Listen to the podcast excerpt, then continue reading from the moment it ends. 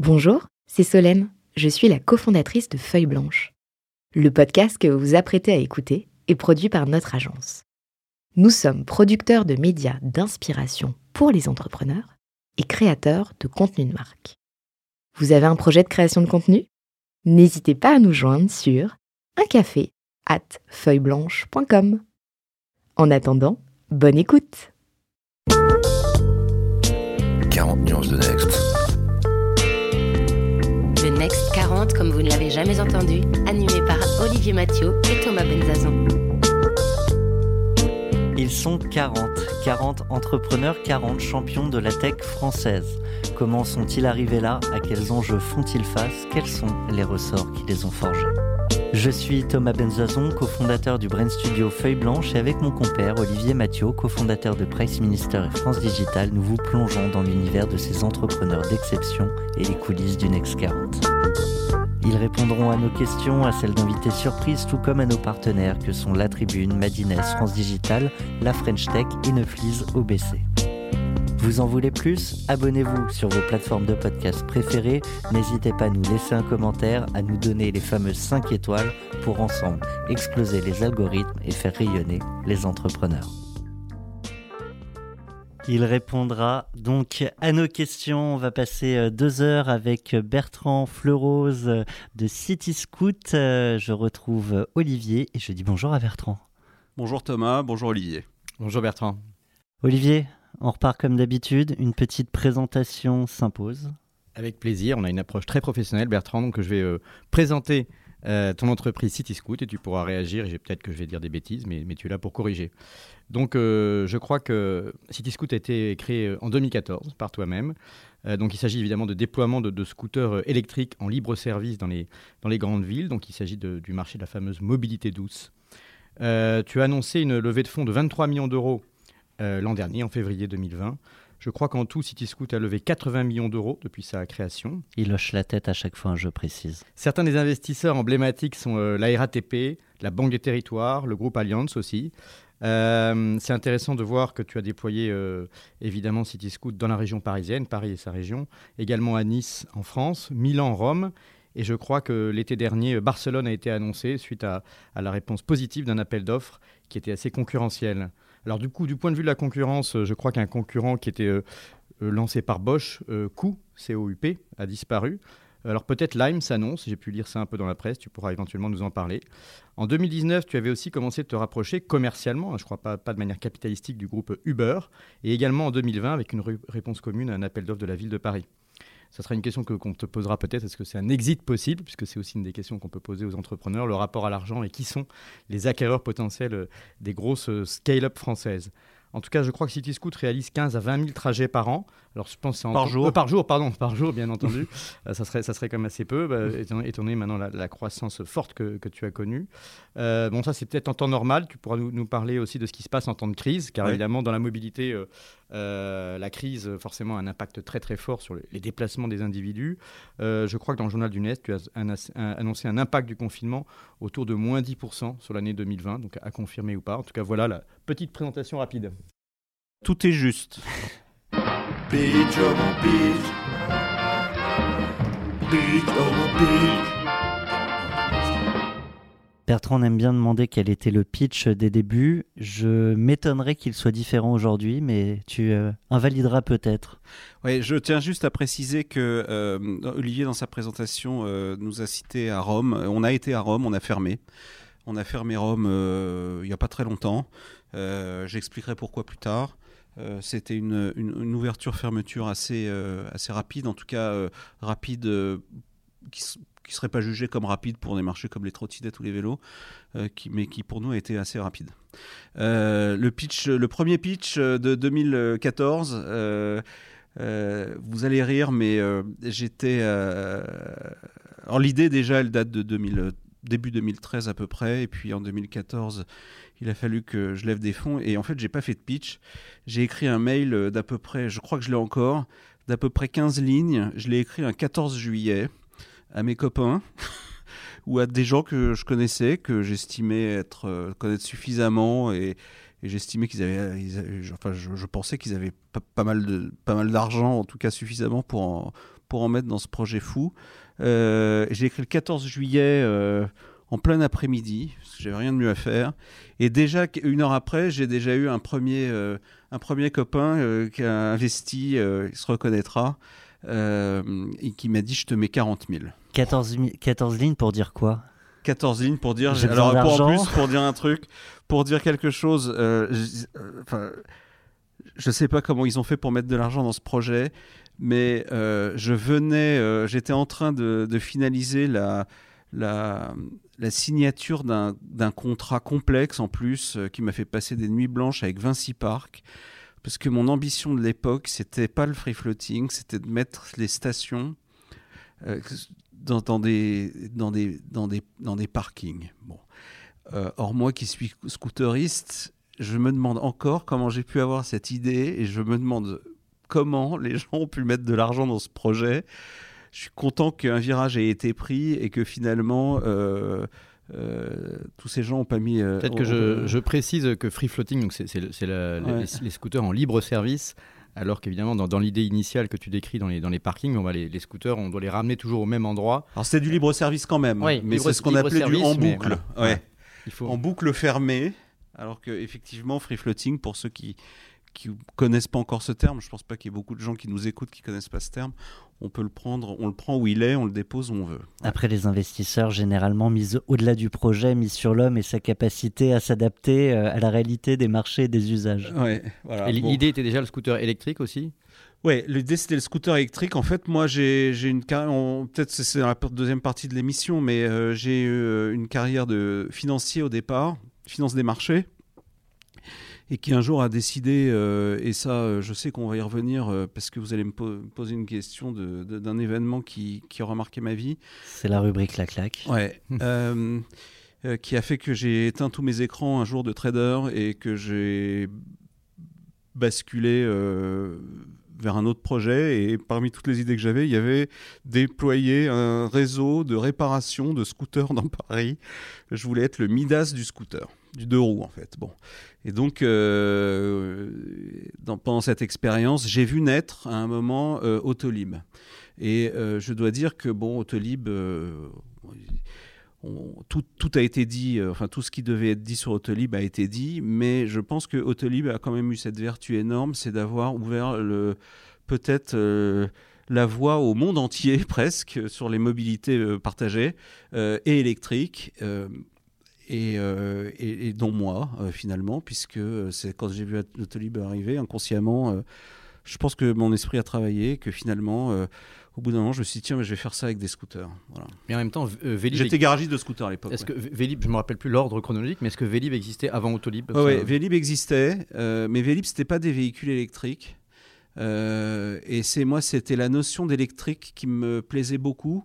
Euh, moins que la notion de partage. Je pense que City Scoot, euh, j'ai toujours essayé euh, d'imposer que la valeur partage soit supérieure à la valeur électrique.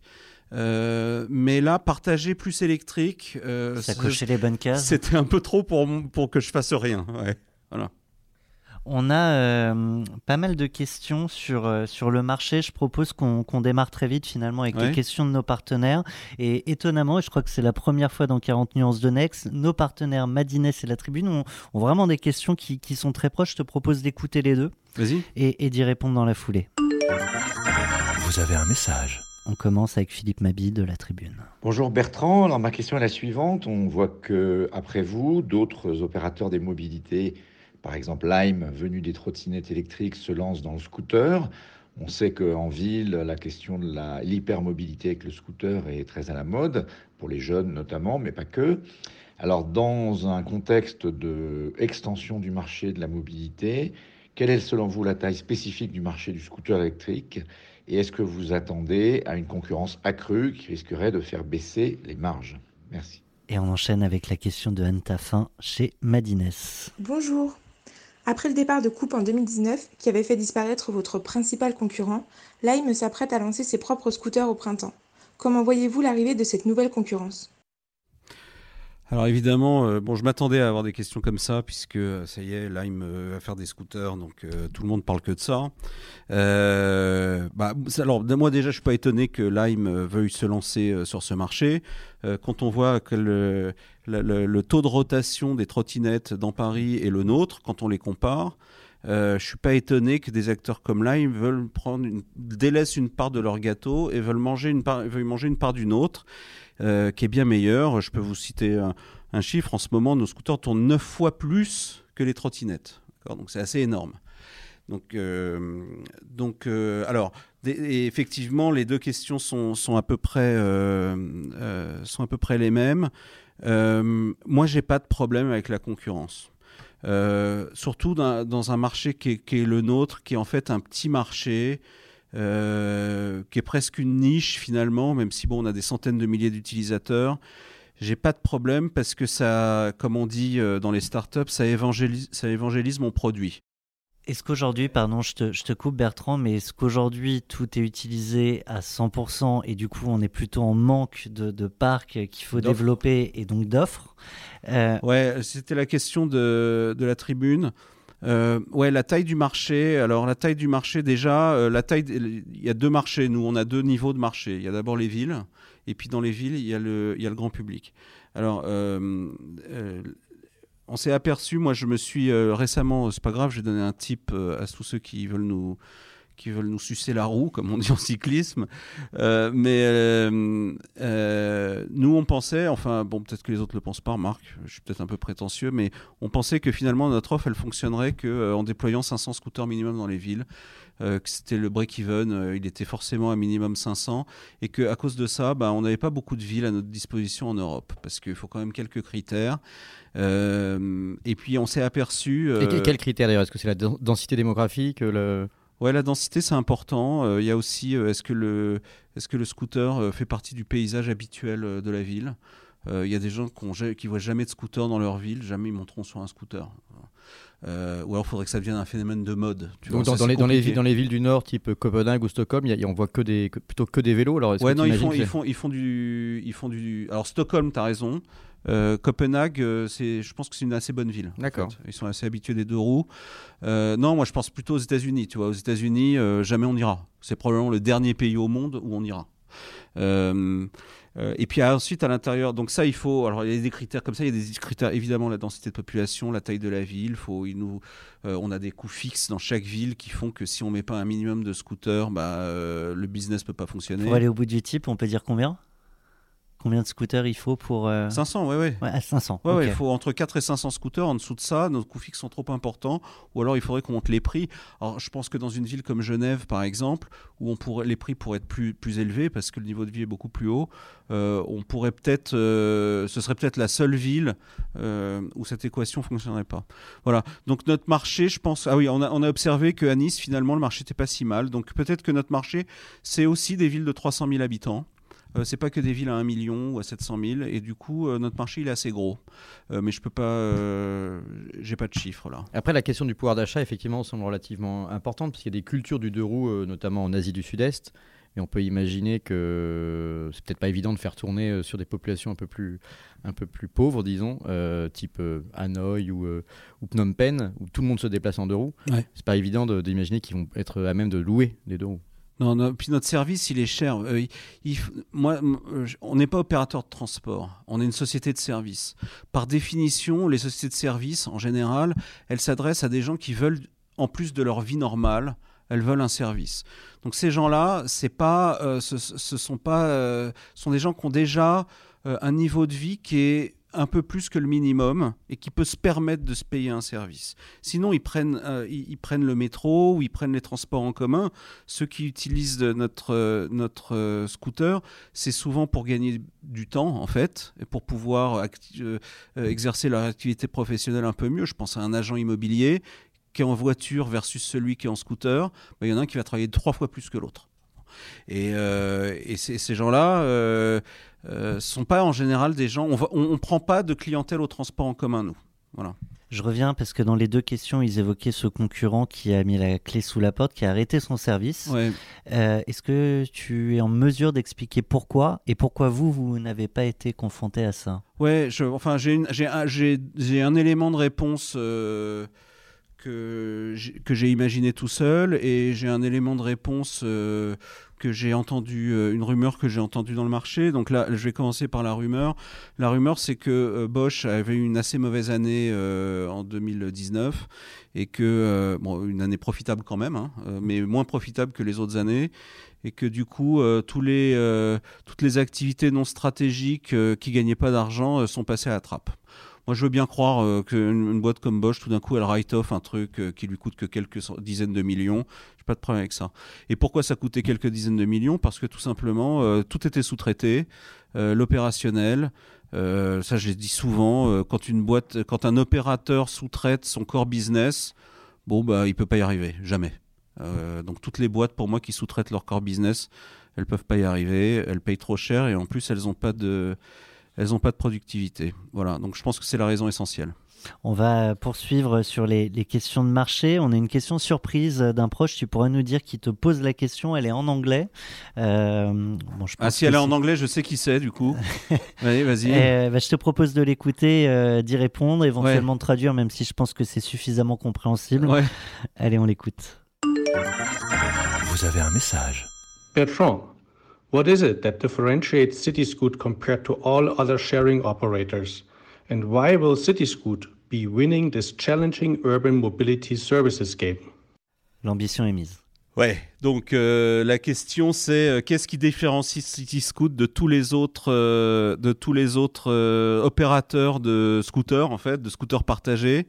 Euh, euh, donc euh, scooter, lui, même, lui parlant en anglais, il voulait bien dire moped, scooter et non pas trottinette. Et pourquoi est-ce qu'on sera les grands gagnants? Alors, je, pense qu'on sera les grands gagnants. J'ai pas de problème avec ça. Qu'est-ce qui nous différencie? En fait, on est deux acteurs dans toute l'Europe à être complètement différents de tous les autres acteurs ou de la majorité des autres acteurs. Euh, on a un- un- nous ce qu'on estime être un vrai concurrent en Europe, c'est un- l'opérateur qui s'appelle Ecoultra que je connais depuis euh, depuis l'origine. Euh, Ecoultra a inventé le free floating en Espagne, nous on l'a inventé en France à peu près au même moment, à un mois près. Euh, et, euh, et on a tous les deux cette caractéristique d'être des pure players. On a tout fait nous-mêmes. Euh, notre business euh, model ne repose que sur nous-mêmes. On ne compte que sur nous-mêmes. Euh, on a tout financé nous-mêmes, c'est-à-dire avec nos propres investisseurs privés. On reste les fondateurs à la barre.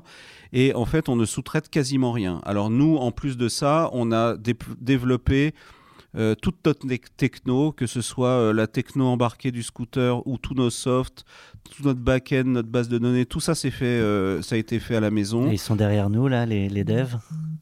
Ouais, ils sont pas tous. Alors, il y en a peu là, parce que les devs, ce sont les premiers clients du télétravail, les meilleurs clients du télétravail. Mais là, ils commencent à réapparaître un petit peu. Ouais, on a, on a une trentaine de devs quand même, et au moins 10 ingés, euh, 10 ingés électroniciens, euh, mécaniciens, etc. euh, chez Cityscoot.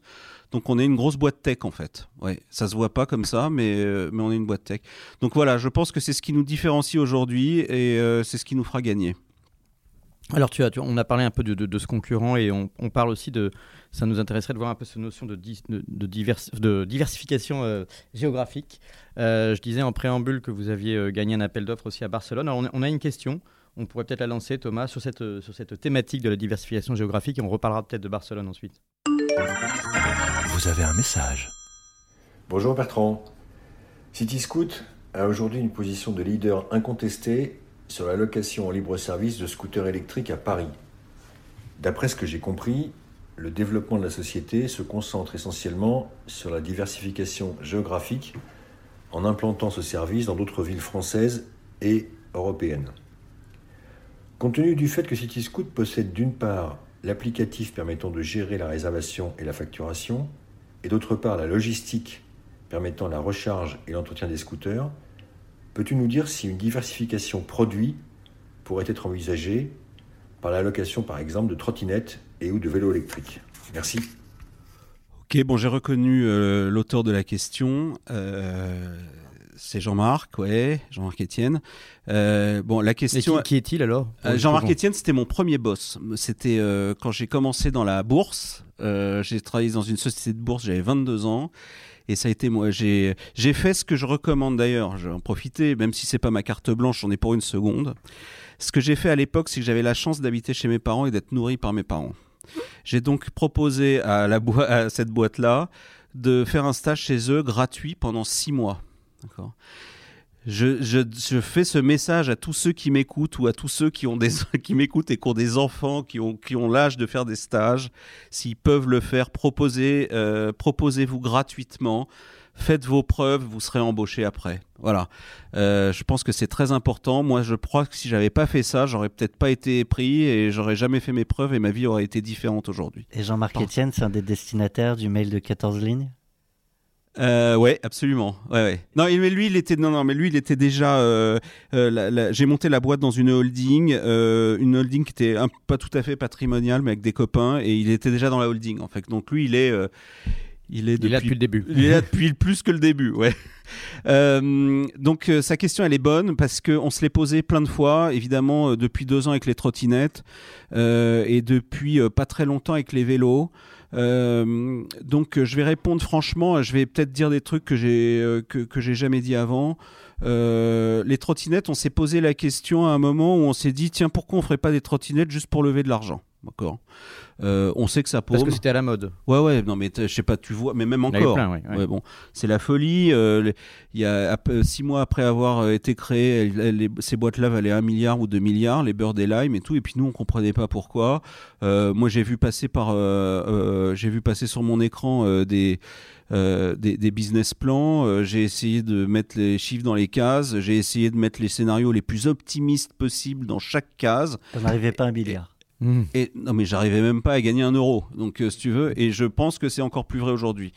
Donc, euh, la trottinette, nous, on a essayé de la faire euh, parce que on se disait tiens, c'est à la mode, et puis parce que on s'est dit peut-être qu'on a, de la- a de la synergie opérationnelle. D'accord? Donc ça, pour nous, c'était important, la synergie opérationnelle. Et je reprends un des trucs qu'Olivier a dit en préambule. On a répondu à l'appel d'offres des trottinettes de la mairie de Paris avec Jump parce que on avait découvert un- une sorte de, de modus vivendi en co-répondant euh, qui faisait que bah, nous, euh, on ne supportait pas le coût opérationnel, ni le vandalisme, ni tout ça. Euh, et on, on contribuait euh, par ailleurs bon, avec nos clients, en mettant les... les ou, ou avec notre app, en mettant les... En élargissant le service, Ouais, du ouais, coup, ouais. Et, et ça, on trouvait ça pas mal. Prendre, le, prendre, le, prendre une telle... enfin, être tout seul pour une telle aventure, l'aventure des trottinettes, euh, me paraît. euh, moi, je crois, je le dis aujourd'hui, hein, je pense que c'est pas un bon business model, euh, les trottinettes. Euh, je me suis trompé quand elles sont arrivées en 2018. Je pensais qu'elles n'existeraient plus en, 2020, en fin 2020. Bon, elles existent encore. Donc, je me suis planté, mais. En fait, je- en fait, moi, si je, je donne un avis euh, d'utilisateur de, de- habitant dans les grandes villes, je trouve que les trottinettes, c'est un super service du point de vue du consommateur. On, a- on est content de trouver des trottinettes, on en trouve plein, etc. Mais on comprend très bien que c'est dramatique, d'une part, du point de vue de- du business model. Effectivement, c'est une façon de perdre beaucoup d'argent. Et puis, c'est aussi, je crois, un peu une catastrophe écologique enfin, du, du fait du, du vandalisme, du fait qu'on les retrouve au fond de la Seine ou, Et de ou leur- autre, etc. et de leur durée de vie et tout ça. Ouais, ouais, et puis même sûr. de l'ordre public, de là où elles se, on les garde n'importe où, etc. ouais. Ouais, tu vois les, en ce moment, tu vois les petites stations, elles sont toutes couchées, quoi. Ouais. Il n'y a pas de vandalisme sur les scooters? Non, non, non. Alors, on n'a pas de. Après, je répondrai pour les vélos. On n'a pas de, on n'a pas de vandalisme. Euh, bah, déjà, un scooter, ça pèse 120 kilos, tu vois. Donc, euh, tu le soulèves pas, tu le mets pas dans un arbre, sur une table de café ou dans la Seine. Euh, et puis, le scooter, il fait partie du paysage depuis 60 ans à Paris. Tu les vois même plus, les scooters. Tu vois, Euh, elles sont bon, ok, il y a encore des scooters qui sont garés sur le trottoir, mais en général, euh, elles sont pas foutues en plein milieu du trottoir où tu n'es pas obligé de les enjamber, quoi. Tu vois, elles sont pas couchées, les scooters sont pas couchés par terre. C'est vrai qu'un des agacements de la trottinette, c'est vis-à-vis des piétons, le fait de les retrouver sur les trottoirs ou enfin donc de espèce de désordre public, alors que le, scooter, il n'y a pas besoin de tellement de discuter sa place sur la chaussée, quoi. Ouais, exactement. Le scooter, surtout que le scooter, il est matriculé, il paye des prunes s'il est sur le trottoir, il va en fourrière, etc. La- la- bon, c'est tout, Oui, ça, c'est un débat. Je pourrais en parler ouais. pendant des heures. On revient sur le Euh. D'autant que j'ai des copains qui, euh, qui, qui ont lancé des business de trottinettes. Moi, j'ai envie qu'ils réussissent, mais j'arrive pas à comprendre comment ça peut marcher. Sauf si, effectivement, le but c'est de monter une base de euh, cin- 500 millions d'utilisateurs et puis d'utiliser cette date, date base pour faire autre chose, euh, comme Uber Eats ou des choses comme ça. Tu vois, dans ces cas-là, peut-être que ça peut valoir de l'argent. Euh, pour les vélos, ouais, on a alors pour les vélos, on était tout proche hein, euh, de, de, de, de faire ça parce que les vélos, j'y crois un peu plus. Et en fait, c'est euh, simplement, c'est euh, on, on l'aurait fait si la deuxième vague nous avait pas un peu coupé les euh, nous avait pas un peu coupé les toutes nos ambitions de 2021. Donc c'est pour la- le vélo pour nous, c'est un projet qui est remis à plus tard. Alors du coup, c'est peut-être l'occasion de reparler de, de- de- de ce rapprochement euh, commercial avec, avec Jump, donc c'est le groupe euh, Uber. Alors nous, on n'a rien avec Jump. hein. Non, mais nous, enfin, c'est Uber, euh, oui. Uber, Uber Californie. U- D'accord. Et donc du coup, euh, avec Uber, en tous les cas, donc euh, est-ce que, est-ce que c'est- tu me confirmes que donc vous êtes présent, euh, CityScoot est présent chez Uber et Uber euh, chez CityScoot, c'est ça? C'est réciproque ou c'est dans un seul sens? Non, c'est dans un seul sens. Euh, ils nous ont intégrés euh, dans leur, sur leur application. Donc maintenant, euh, si tu ouvres l'application Uber, euh, tu verras nos City. Ça, vu, ouais. Tu peux faire euh, tout le parcours, euh, inscription, euh, réservation et, euh, et paiement. Euh, bon, pour nous, c'est un partenariat qui est très important parce que euh, bah, déjà, euh, euh, enfin, c'est 2 C'est une millions. euh, force de frappe. Ouais, c'est 2 millions d'utilisateurs à Paris. Alors là, on n'a pas eu trop de bol, c'est que. Enfin, nous, le Covid, on n'a pas eu trop de bol parce que le Covid, le partenariat Uber a commencé le 27 février, tu vois, 15 jours avant. le 15 jours avant, oui. Ouais. Donc on n'a pas, du coup, euh, Uber n'a pas été super chaud pour faire, euh, pour pousser euh, du marketing sur le partenariat parce que, bah, je comprends. Euh, donc là, il y a presque un an de partenariat qui est, qui est parti sans qu'il se passe grand chose. Euh, il est important. On n'a pas eu de bol non plus parce que c'était la, la- on était au monopole, on était en monopole total depuis que Coupe avait arrêté en 2000 décembre et finalement notre année de monopole elle s'est faite en Covid et puis maintenant il y a la concurrence qui arrive. Euh, mais encore une fois, je suis pas moi la concurrence du moment qu'elle travaille bien, euh, ça me va très bien.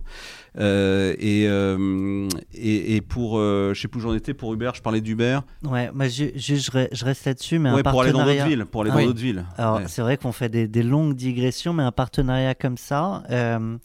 Euh, on l'a dit, hein, tu as 2 millions d'utilisateurs. Euh, à quel point on est prêt à, à rogner sa marge euh, ou slash potentiellement des fois sa marque pour adresser un tel marché? Alors, on est prêt à rogner sa marge. Alors, à Paris, on n'était pas prêt du tout à rogner beaucoup de notre marge, puisque on avait, quand ils sont arrivés, on avait déjà acquis nos utilisateurs. Donc, ça nous embêtait, alors que nos utilisateurs passaient déjà tous par notre plateforme, d'être obligés de payer une, euh, un revenu cher important à Uber sur des, des- des- des clients qu'on avait acquis et qu'on avait acquis euh, tant- euh, certains à, à- à gros coûts. Euh, dans les autres villes, en revanche, on est moins regardant sur la marge, puisque c'est ce qui peut nous faire tout d'un coup arriver dans une ville et accélérer très fort. Pour atteindre On la est- taille critique, donc localement. Ouais, exactement. Donc pour nous, un an de gagné, par exemple, en acquisition client, ça vaut bien une grosse marge, tu vois. Tu, euh, excuse-moi, on est parti de digression en digression, mais Olivier avait cette question euh, sur, euh, sur l'international Oui, aussi. bah alors sur l'international, moi, ce qui- je, je voulais reparler une seconde de, de Barcelone euh, parce que c'était aussi, euh, c'est arrivé un peu, vous avez gagné cet appel d'offres entre, entre deux confinements, enfin en plein milieu de la crise, etc. Où est-ce que ça en est maintenant? Ouais, Barcelone, ils ont lancé l'appel d'offres en plein confinement. Ouais. c'est un truc de fou. Euh, je pense qu'à ce moment-là, l'Espagne, il faut dire que l'Espagne a été. Il y a eu quelques semaines d'écart entre l'Italie, puis la France, puis l'Espagne. Je pense qu'en Espagne, à ce moment-là, ils ne pensaient pas être touchés de plein fouet, donc on a répondu à la... Cet appel d'offres qui est ni fait ni à faire, il a été fait euh, par la municipalité sans fixer le nombre de, de répondants, mais en fixant le nombre de véhicules. Donc on a été 21 répondants à, répondre. Euh, et aujourd'hui, euh, bah, il y a la moitié des répondants qui se, qui se sont désistés. Euh, la ville de Barcelone a décidé d'augmenter le nombre de véhicules, le nombre de licences. Donc on, est, on va être 10 à se partager 10 000 licences. Donc on va avoir 1000 scooters chacun. Mais je pense qu'à terme, il n'en restera plus que 5 ou 6. Euh, c'est une bonne ville. hein. C'est une ville qui est complètement habituée au, au service partagé. D'accord. Je sais que je vous demande de rester chez vous. Je vous demande aussi de garder le calme. Chez vous, chez vous, chez vous. Je pense que c'est important dans les moments que nous vivons. Bon, donc tu, as parlé un peu du confinement, on en a parlé dans le cadre de cet appel d'offres Barcelone, et c'est vrai que tu as déjà réagi aussi un peu hein, dans la presse sur euh, l'impact que peut avoir le, confinement sur le, le transport en ville et donc sur les, sur les différents types de mobilité, dont City Scoot. Est-ce que, qu'est-ce que tu peux nous, nous, nous, donner comme enseignement aujourd'hui? On est, on est dans une période de couvre-feu qui a aussi sans doute un impact, puisque forcément ça réduit notre mobilité au-delà de 18 heures. Et qu'est-ce qui se passerait au-delà de ça si un deuxième ou troisième confinement euh, intervenait, même si j'ai déjà lu que toi tu, tu n'y croyais pas ou que tu pensais que ce serait suicidaire Qu'est-ce que ça donnerait sur, sur, sur tes affaires d'une certaine manière? Alors, euh, le premier confinement, il a été assez, euh, assez terrible pour nous en termes d'activité, puisqu'on a perdu 90% de notre activité. Euh, on a retrouvé euh, notre activité très vite à Paris, dès le déconfinement euh, jusqu'aux nouvelles restrictions, couvre-feu plus confinement de novembre. Et pareil pour Nice. Donc la France a extrêmement, la France est très très réactive et est capable de sortir du coma et être active comme ça en un instant. Euh, C'est qui n'est pas vrai pour l'Italie. L'Italie a été l'épicentre hein, euh, du virus, euh, même avant la France. Et eux, ils ont du mal à sortir de leur coma, même à un moment quand le confinement a été levé et les gens restaient chez eux. Donc je pense qu'il y aura une inertie qui sera plus importante pour l'Italie. L'enseignement, c'est... bah, faut. Alors s'il un troisième confinement, nous on tiendra encore. Euh, un, faut pas qu'il soit trop long. Un quatrième, ce sera très très dur. Bon. Euh, heureusement, euh, et là je salue euh, le monsieur qui vient de faire son jingle juste avant, le PGE, je pense qu'on serait pas là en train, de, je serais pas en train de sourire aujourd'hui si on n'avait pas eu accès au PGE, qui a été formidable et qui nous donne d'ailleurs un avantage concurrentiel vis-à-vis des, au- des, des opérateurs des autres pays. Euh, Dans les autres pays, c'était pas comme ça l'accompagnement de l'État? Ah ben non, il y en a, je crois qu'il n'y a aucun pays où euh, les. Euh, alors je sais qu'il y en a qui sont qui peut-être qui m'écoutent et qui sont pas euh, qui n'ont pas été autant aidés. euh, mais je crois qu'il n'y a aucun autre pays en moyenne euh, qui a aidé autant euh, ces, ces entreprises à survivre à la crise, surtout sur une période aussi longue et aussi pas fini, fort. ouais. Ouais, ouais. Donc euh, ça c'est euh, ça c'est assez dingue. Donc un troisième confinement, euh, on, pourrait tenir. D'ailleurs, on a prévu dans notre BP récemment que on serait confiné. Parce que c'était la mode la semaine dernière qu'on serait confiné tout le mois de février. Donc a- en ce moment, on fait des BP toutes les semaines à peu près, et, et on a prévu, on a regardé un peu le- quelle était notre situation si si on avait un troisième confinement. Donc nous ça va. Euh, mais il faudrait pas que ça dure, il faudrait pas que ce soit trop longtemps. On a repris, on a, on a prévu une reprise en juin, nous quand même. Est-ce que tu refais des. euh, Ah oui, en juin. Ouais. moi, moi, je, je parie plutôt sur septembre, mais j'espère juin euh, pour vous et pour tout le monde. hein. Ouais. est-ce, que, tu- est-ce que tu refais des BP très souvent aussi parce que c'est la, la demande de tes investisseurs Bon, ça fait quand même beaucoup de levées de fonds qui ont été opérées. On- je parlais de 80 millions d'euros hein, que tu as, confirmé depuis le début. Donc est-ce que, le rapport aux investisseurs se passe bien? Est-ce qu'ils sont solidaires? Alors généralement, c'est peut-être pas facile de dire au micro qu'ils ne le sont pas, mais est-ce, qu'il y a une, envie de, vous soutenir, y compris dans la difficulté? Ouais, non, mais bien sûr, euh, ils sont là, euh, ils, nous, encouragent. Souvent, ils nous. euh, bon, sou- souvent, on a l'impression que le, virus, c'est un peu de notre faute. euh, et que, euh, bon, voilà, tous ne sont pas des entrepreneurs ou n'ont pas été des entrepreneurs, en tout cas pas des entrepreneurs qui ont vécu des crises euh, très fortes comme celle-là. Donc parfois le dialogue il est pas évident, mais non ils sont tous là, on se tient au courant aussi souvent que possible et ils seront là jusqu'au ils seront là jusqu'au bout euh, si on a besoin d'eux, ça c'est c'est évident. Ouais. Très bien. Ça Euh, s'est déjà mal passé avec des invests? Oh oui bien sûr, non mais c'est normal. Euh, oui oui de temps en temps on se comprend pas. Ouais, Est-ce qu'il y, est-ce qu'il y a des idées, si ça- s'il n'y en a pas, on n'est pas obligé de répondre à cette question, mais est-ce qu'il y a des idées aussi qui ont pu venir, des bonnes idées qui ont pu venir des, des investisseurs? Oui, bien sûr. euh, de temps en temps, il y a des bonnes idées. Il y a. euh, Est-ce que vous pouvez faire attention à vos coûts? C'est une bonne idée, effectivement, c'est du bon sens. C'est auvergnat. Euh, non, je crois qu'ils sont assez. Alors, euh, on, n'est pas castrateurs, nous, mais euh, ils nous font euh, suffisamment confiance pour que toutes les bonnes initiatives pour sauver la boîte, euh, on les, euh, n'attende pas qu'ils nous le demandent. euh, mais bon, ils donnent, donnent leurs idées de, euh, temps en temps. Enfin, moi, le PGE, euh, dès le lendemain de l'annonce du PGE, euh, j'avais déjà appelé toute. euh, j'avais déjà fait toutes les, toutes les démarches.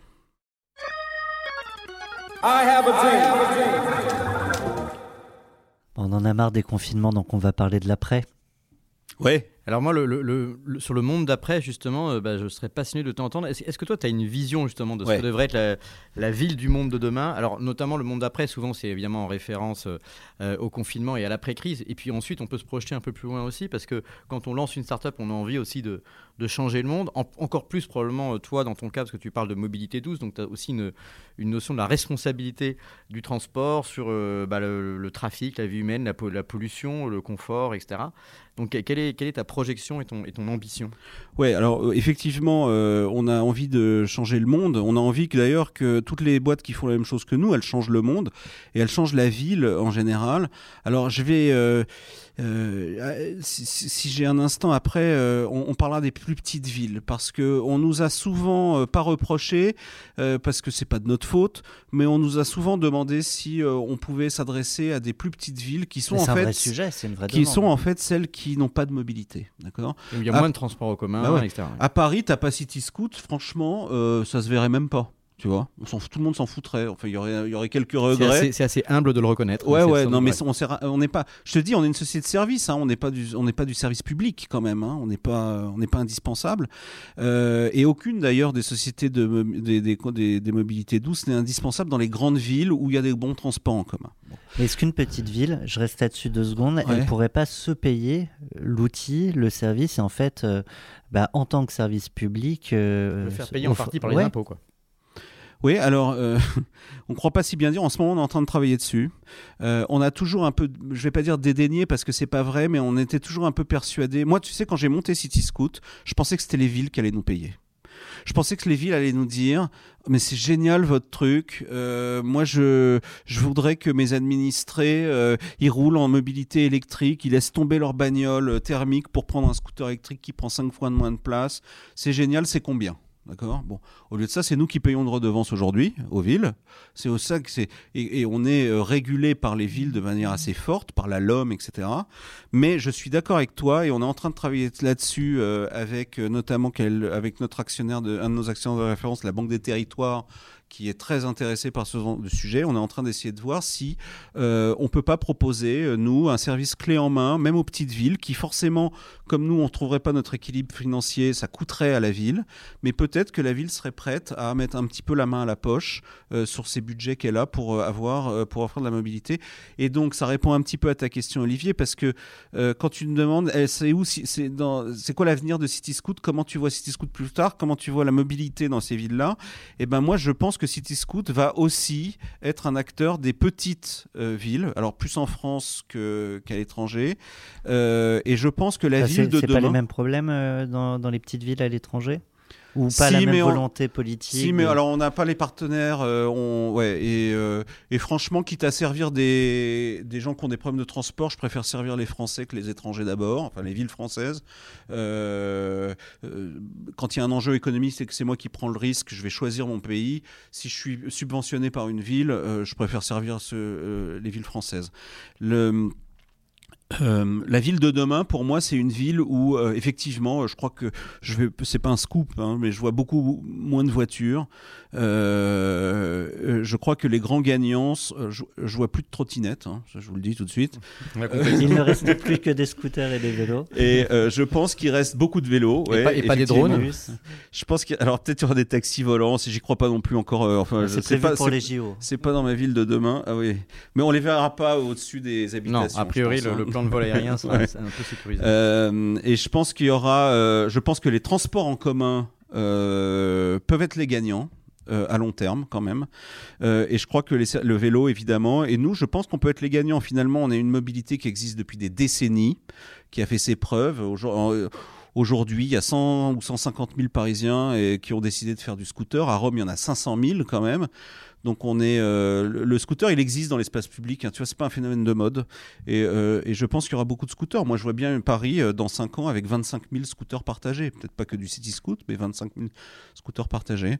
Euh, et je pense qu'on sera euh, d'ici 5 ans, nous, dans une trentaine de villes. On peut pas aller aussi vite que les trottinettes, etc. Euh, mais voilà un peu comment je vois l'avenir. Et moi, j'avais une question très particulière et, et personnelle. Comme j'habite à Marseille, est-ce que vous allez venir à Marseille?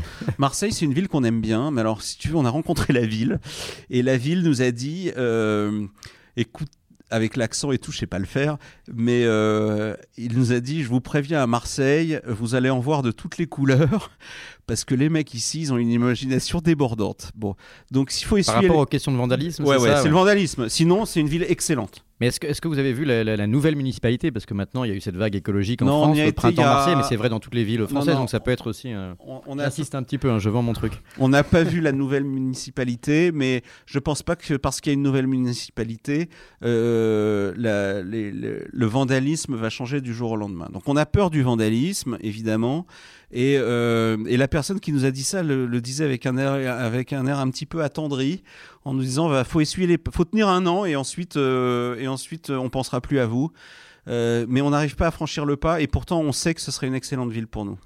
Quand on parle de l'avenir, il y a aussi un avenir technologique. Oui. Euh, alors j'ai plusieurs questions là-dessus, mais on va commencer par écouter euh, Laurent Garret, euh, qui est le patron euh, de la banque Neuflis OBC. Et une question pour toi. Vous avez un message. Bonjour Bertrand.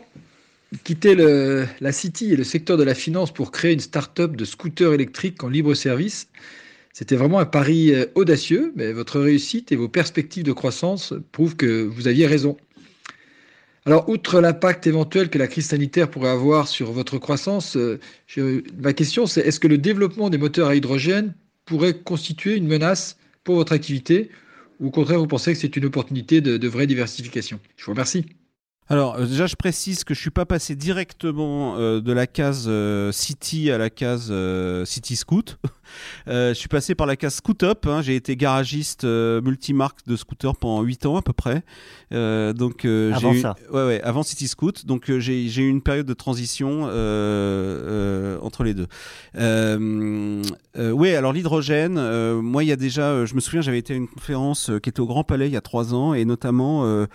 Euh, euh, Il y a un type qui est venu me voir et qui m'a dit Moi, j'ai trouvé un truc formidable, c'est les cartouches à hydrogène. euh, euh, ça peut s'acheter dans les supérettes, ça se remplace comme une consigne, etc. Et je trouvais ça génial. Et, et la question qui m'est posée, c'est Est-ce que vous voyez ça comme une menace Euh, non, moi je vois pas ça comme une menace parce que si jamais la techno euh, devient abordable, pour l'instant je crois qu'elle est un peu chère pour les scooters. Euh, je crois que ça, peut tenir à peu près pour une, pour une bagnole, mais pour un scooter c'est un peu cher.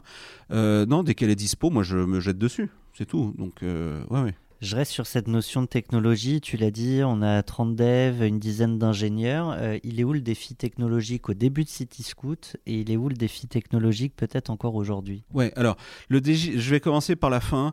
Le défi technologique aujourd- aujourd'hui, euh, il est quasi infini parce que euh, notamment cette année, on a envie d'annoncer, on l'a dans les tiroirs depuis longtemps, mais on a envie d'annoncer une grosse innovation qui va énormément changer le parcours client et, la façon d'aborder le service. Et euh, mais on n'a jamais le temps. C'est ça qui est un peu chiant quand tu fais une start-up, c'est que tu fais des patchs, tu fais des patchs et en fait tu cours toujours euh, à la à- réparer l'existant ou à essayer d'améliorer l'existant, etc. Et, euh, c'est assez compliqué de trouver le temps pour innover. Euh, donc on a, on, a, on, a, on a des innovations dans les tiroirs, ça peut être autre chose. Alors nous, évidemment, avec un scooter, tu peux pas faire... ton, enfin, l'imagination, elle est, elle, est assez, elle est assez limitée.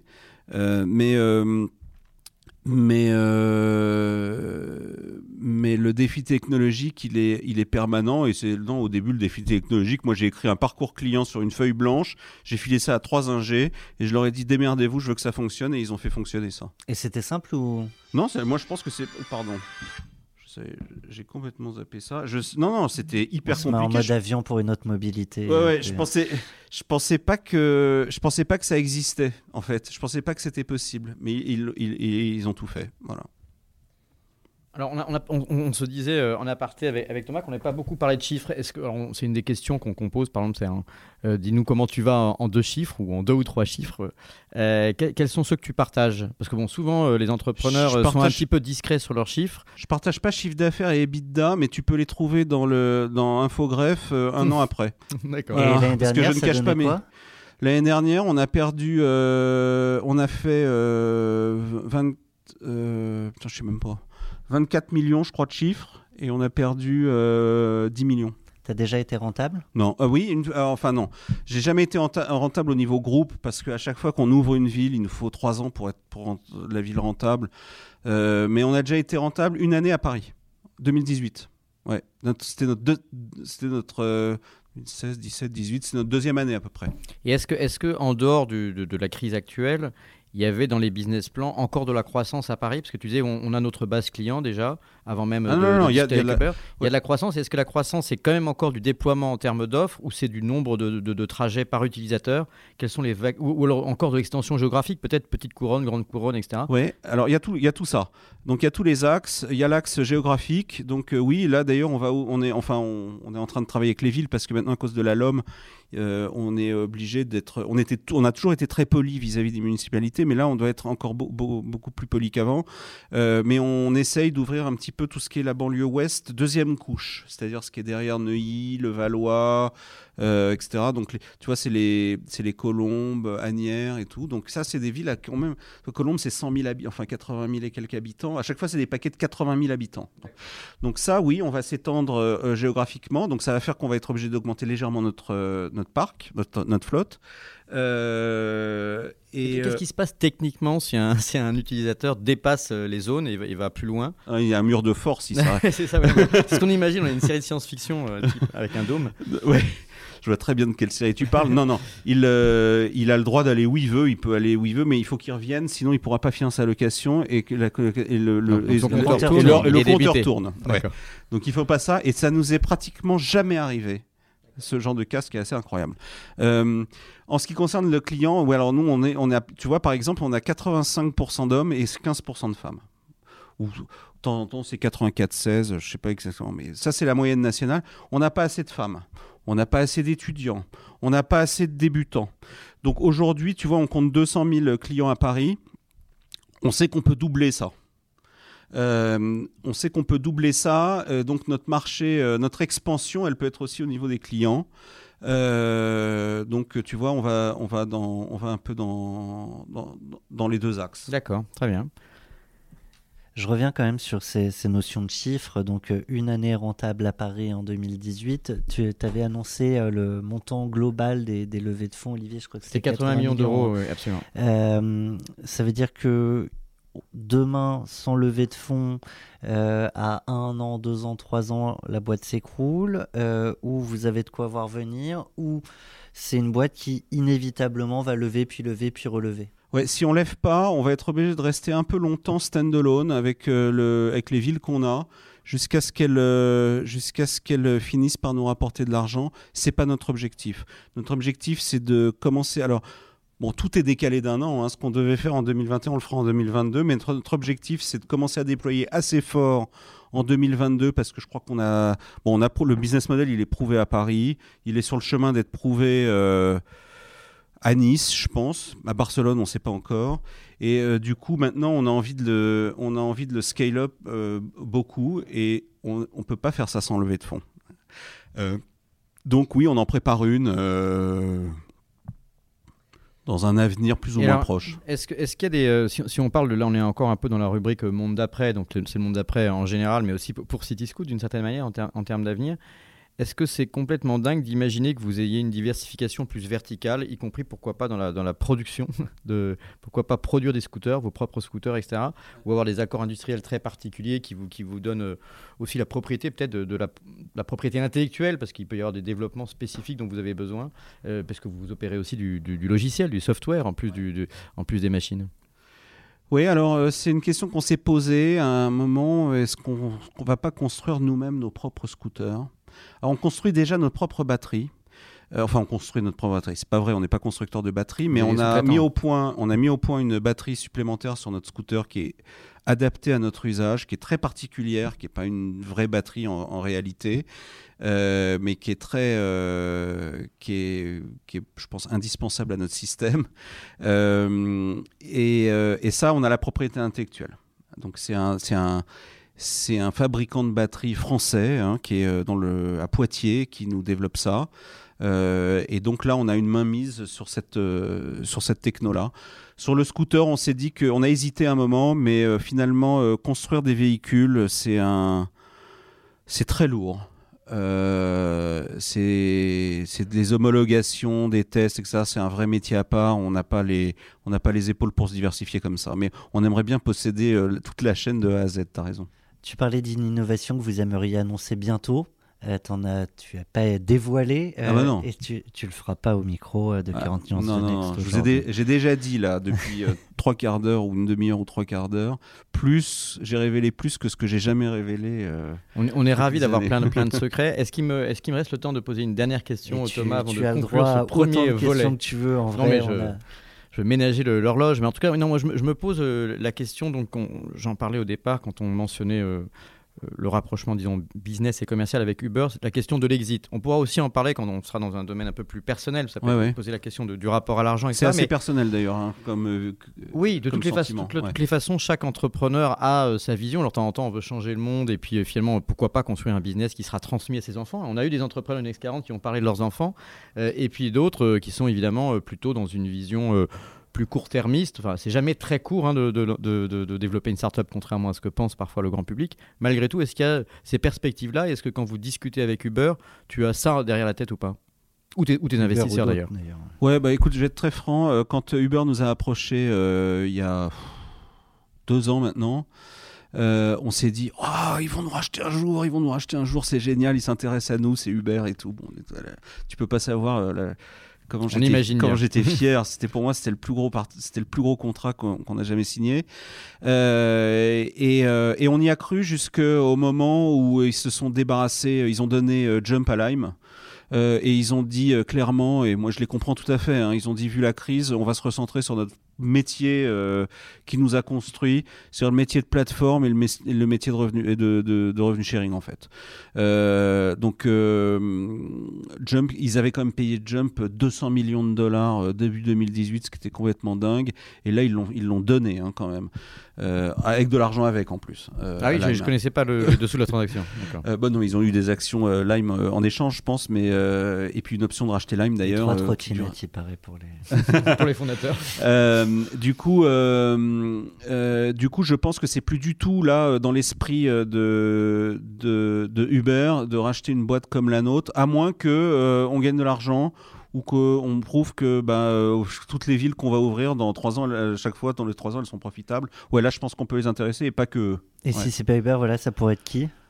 Je sais pas, ça pourrait être euh, un autre. Alors après, il y a, alors il y a, il y a Uber, euh, ensuite euh, qui, qui est très présent en Europe. Après, il y a Est-ce que, dans vos a- investisseurs, euh, des, des opérateurs tels que la RATP qui, qui a revendiqué comme la complémentarité, ils pourraient se dire bah, pourquoi pas Pff, ouais, je sais- je prends- je- non, je crois pas. Non? Non, je, je les vois pas faire ça. Je sais que la RATP, il se déploie par ailleurs, euh, il se déploie aussi par ailleurs dans d'autres villes. Enfin, ils ont, ils ont, ils ont une vocation internationale avec l'ouverture euh, des marchés, des transports publics, etc. Donc, ils pourraient vouloir Non, avoir des avantages compétitifs euh, pour gagner aussi C'est possible si on commence à ouvrir des, commence à se déployer dans plein de petites villes comme ça, de toutes tailles différentes. ouais, c'est possible. Sinon, des, constructeurs automobiles, euh, des constructeurs automobiles peut-être. On a euh, deux questions de tes investisseurs euh, qui, euh, qui devraient nous permettre de passer avec une jolie et douce euh, transition euh, euh, vers la seconde partie euh, de ton podcast, Bertrand. On les écoute. Vous avez un message. Bonjour Bertrand. Lui se présente. C'est moi, Christian Guenier. Je suis à tes côtés en tant qu'investisseur de la première heure dans Cityscoot. Et c'est toujours un grand plaisir de t'accompagner dans cette belle aventure. En tant qu'entrepreneur, tu as toujours la sagesse de, de rester à l'écoute de tes actionnaires pour essayer d'améliorer euh, évidemment le fonctionnement de l'entreprise et son développement. Tu as réussi euh, à ce que Cityscoot soit à ce jour la seule plateforme tech de mobilité euh, partagée à travers une flotte qui fonctionne sans défaut dans le projet. à, à Paris depuis plusieurs années. C'est en soi déjà une grande réussite. Je sais que dans une vie antérieure, tu travaillais dans la finance à Londres, donc un univers qui est très éloigné de ton environnement actuel. Moi-même, comme tu le sais, j'ai fait toute ma carrière dans la finance. Et aussi, j'ai une question pour toi, peut-être un, petit peu, un petit peu tordue, pourquoi pas. Euh, y a-t-il au moins une qualité dans le fonctionnement de la finance que tu ne retrouves pas aujourd'hui dans cette aventure entrepreneuriale et que tu regretterais? Voilà. Merci pour ta réponse et à très vite, Bertrand. Alors, je, vais être très très clair, euh, et c'est pas parce que ma carrière de financier euh, s'est mal terminée que je réponds ça.